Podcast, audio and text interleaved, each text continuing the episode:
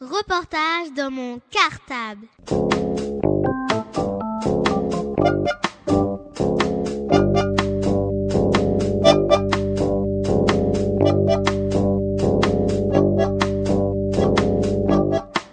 Reportage dans mon cartable. Bonjour, je m'appelle Daniela. Bonjour, je m'appelle Maxène. Bonjour, je m'appelle Jonathan. Bonjour, je m'appelle Jérémy.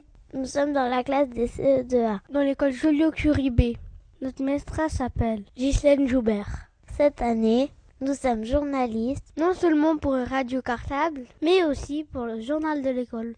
Et c'est justement pour ce journal de l'école que nous nous sommes rendus le jeudi 25 novembre à la ménagerie du Jardin des Plantes. À cette occasion, nous avons rencontré Mathieu Dorval, qui est chef soigneur adjoint. Nous avons pu lui poser toutes les questions sur les soins apportés aux animaux de la ménagerie du Jardin des Plantes.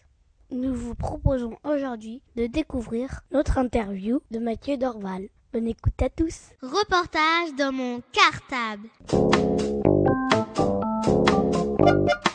Pouvez-vous vous présenter? Alors, je m'appelle Mathieu Dorval et je suis chef soigneur adjoint à la ménagerie du Jardin des Plantes à Paris. Euh, mon métier consiste en la gestion du personnel, des 30 soigneurs qui s'occupent au quotidien des animaux, et aussi en la gestion des 1000 animaux qu'on présente à la ménagerie euh, dans les différents enclos et volières que vous pouvez voir autour de vous.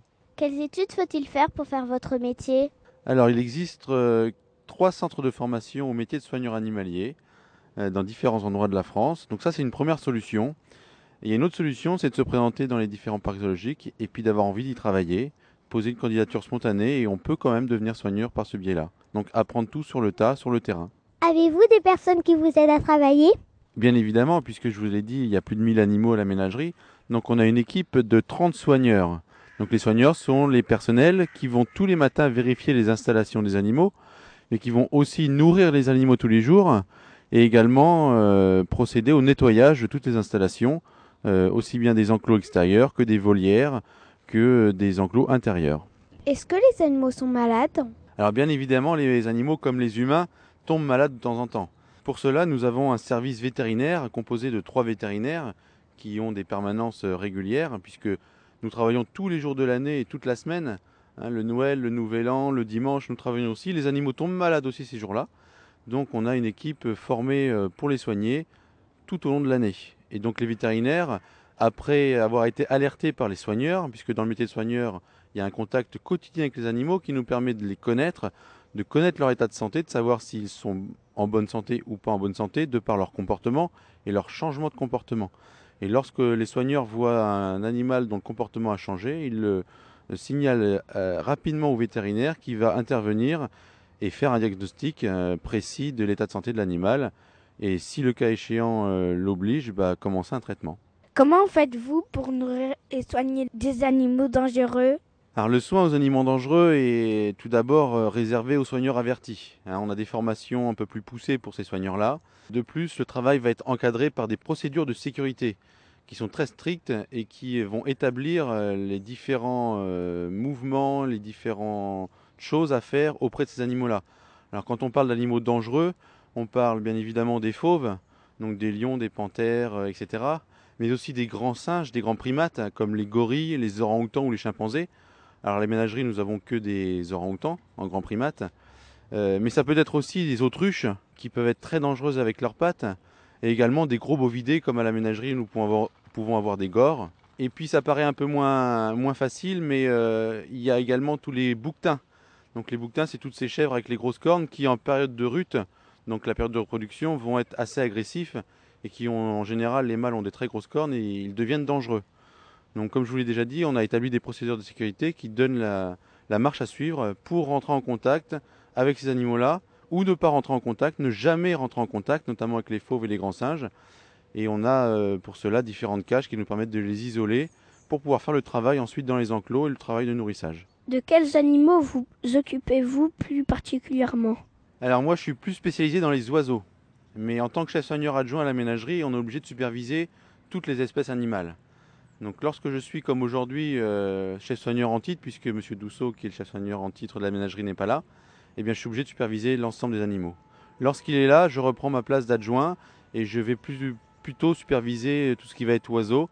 Donc les oiseaux, c'est un monde très vaste. Ça comprend euh, plus particulièrement à la ménagerie, les perroquets, qu'on appelle les psittacidés, mais aussi les rapaces, les grues, les flamants roses, les canards et les faisans.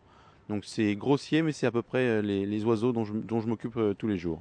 Y a-t-il dans ce zoo des animaux en voie de disparition? C'est une très bonne question, puisque en fait, euh, la raison des parcs zoologiques dans le monde, mis à part le fait de présenter au public des animaux qu'on ne peut pas voir tous les jours dans son quotidien, eh bien c'est de faire de la conservation. Donc d'avoir des espèces menacées, des espèces qui disparaissent dans leur milieu naturel. Et c'est, j'allais dire, presque la première raison qui fait qu'il y a des parcs zoologiques dans le monde puisque l'habitat de ces animaux disparaît, et que si rien n'est fait dans les parcs zoologiques au niveau des populations captives, ces animaux vont continuer à disparaître dans la nature. Donc on a euh, une responsabilité quant à ces espèces et à leur devenir et en captivité, et par la suite dans la nature par les réintroductions qui seront peut-être possibles, en sachant que même si on arrive à avoir de la reproduction dans des espèces très menacées, si l'habitat disparaît, on ne peut pas les réintroduire. Donc c'est un problème très global et assez complexe à résoudre auquel on travaille tous les jours, bien évidemment, euh, à la ménagerie. Reportage dans mon cartable. D'où viennent les animaux qui sont ici? Alors, tous les animaux présents en captivité, et d'autant plus à la ménagerie, sont tous issus de la reproduction en captivité. Depuis 1976 a été signé par un certain nombre de pays qui sont maintenant membres de cette euh, convention, la Convention de Washington, ou CITES, qui va réglementer tout le commerce, toute la présentation publique, la vente de tous ces animaux qui seront inscrits dans cette dite CITES. Et les animaux vont être classés dans différentes annexes en fonction de leur degré de disparition et de la préoccupation qui euh, pèse sur ces espèces. Qu'est-ce que ça veut dire euh, en captivité? Alors la captivité, c'est l'inverse de l'état sauvage. Les girafes vivent par exemple en Afrique, dans de grandes plaines, à l'état sauvage. L'homme n'intervient pas sur leur gestion, c'est-à-dire la nourriture, euh, la reproduction et tous ces paramètres. En captivité, ça veut dire qu'ils vont être gérés par l'homme. Donc l'homme va leur donner tous les jours à manger et va gérer leur état de santé, va gérer leur, leur vie au final. Quel est le rôle des zoos? Alors la ménagerie est un parc zoologique un petit peu particulier puisqu'il appartient au Muséum national d'histoire naturelle. Et à ce titre, nous avons différents rôles. Le premier, c'est la présentation au public de toutes les espèces que vous pouvez y voir que l'on n'a pas l'habitude de croiser dans son quotidien, à savoir les gores, les singes, les oiseaux avec les flamands, les perroquets, tout ça sont des animaux sauvages. Le deuxième rôle euh, qu'ont les parcs zoologiques, c'est la conservation. On en a parlé un petit peu tout à l'heure, les parcs zoologiques ont un rôle de conservation auprès de toutes les espèces menacées. Le troisième rôle à la ménagerie, c'est un rôle de production de connaissances, puisque le Muséum national d'histoire naturelle a pour euh, mission un aspect scientifique.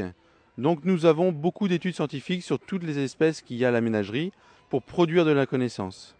Et un autre rôle, eh bien, ça va être la diffusion de cette connaissance. Une fois qu'on a produit la connaissance, eh bien, il faut la restituer au public qui vient visiter notre établissement.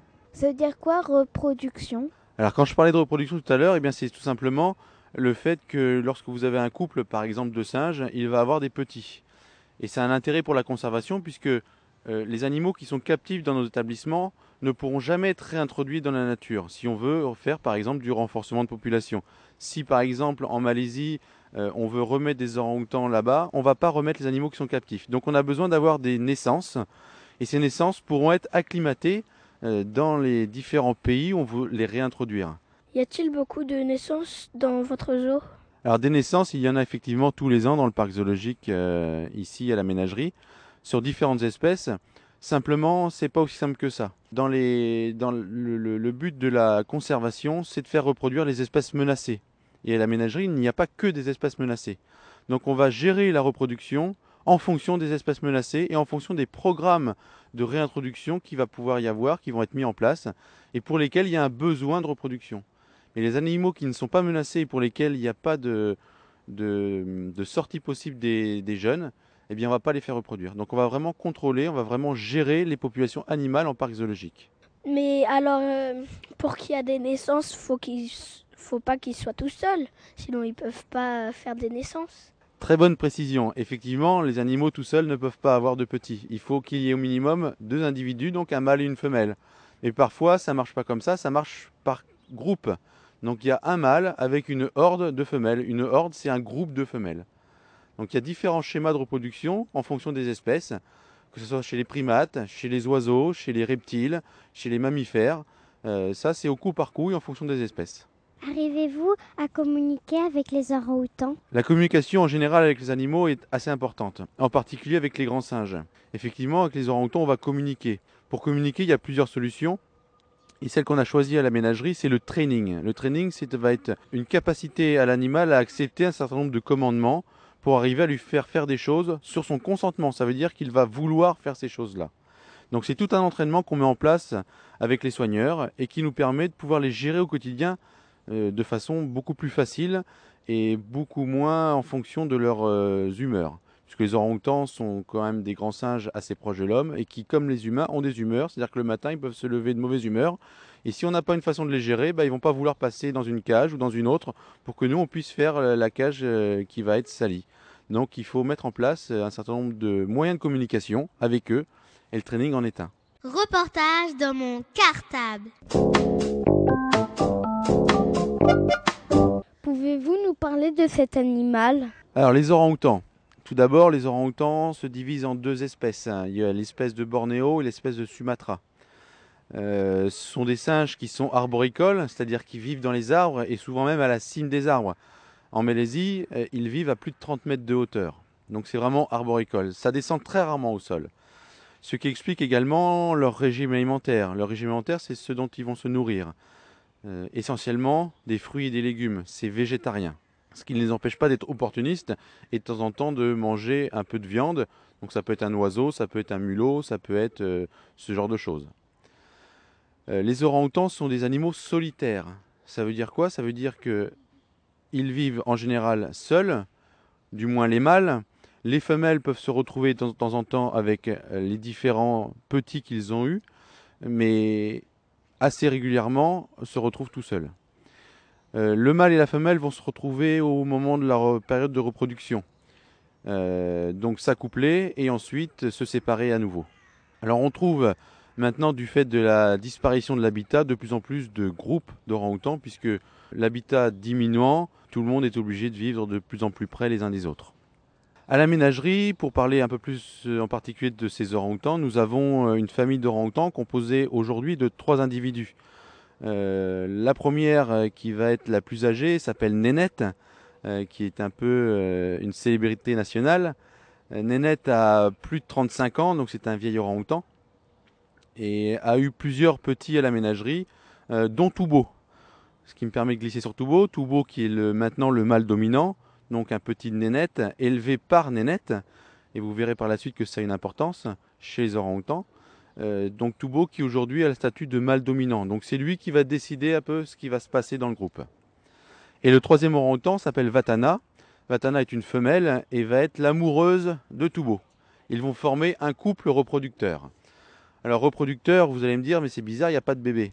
Le bébé euh, est né il y a deux ans, s'appelle euh, Linga, euh, et Linga, vous ne pouvez plus la voir à la ménagerie, puisqu'en fait, elle a été confiée à un autre parc zoologique pour former dans l'avenir un autre couple. Si Linga a été donnée à un autre parc zoologique, c'est parce que Vatana, sa maman, n'a pas su l'élever.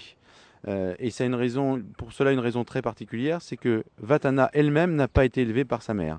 Donc elle n'a pas appris à élever un bébé. Et donc elle n'a pas su le faire.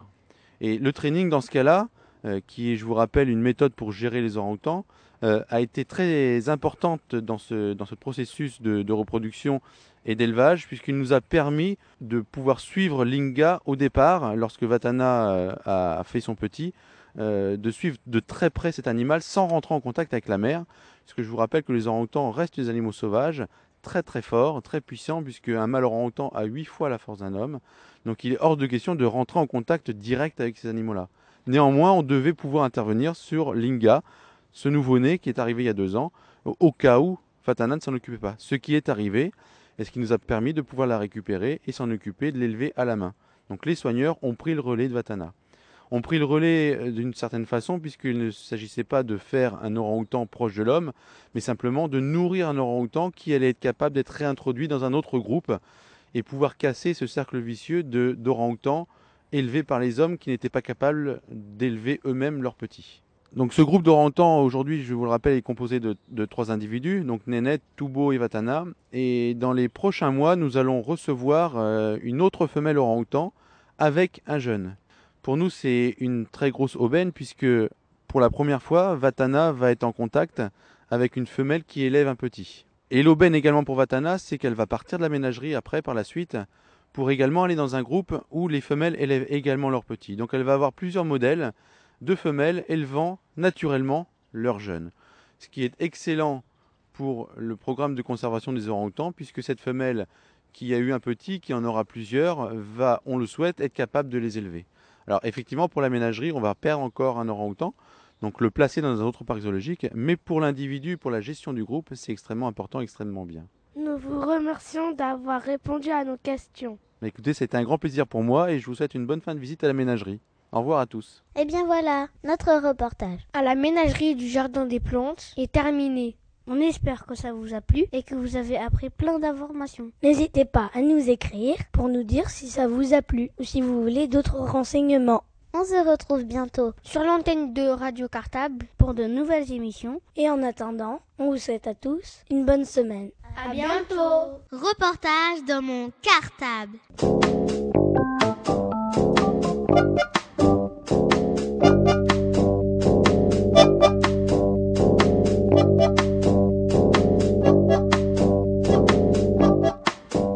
Reportage dans mon cartable.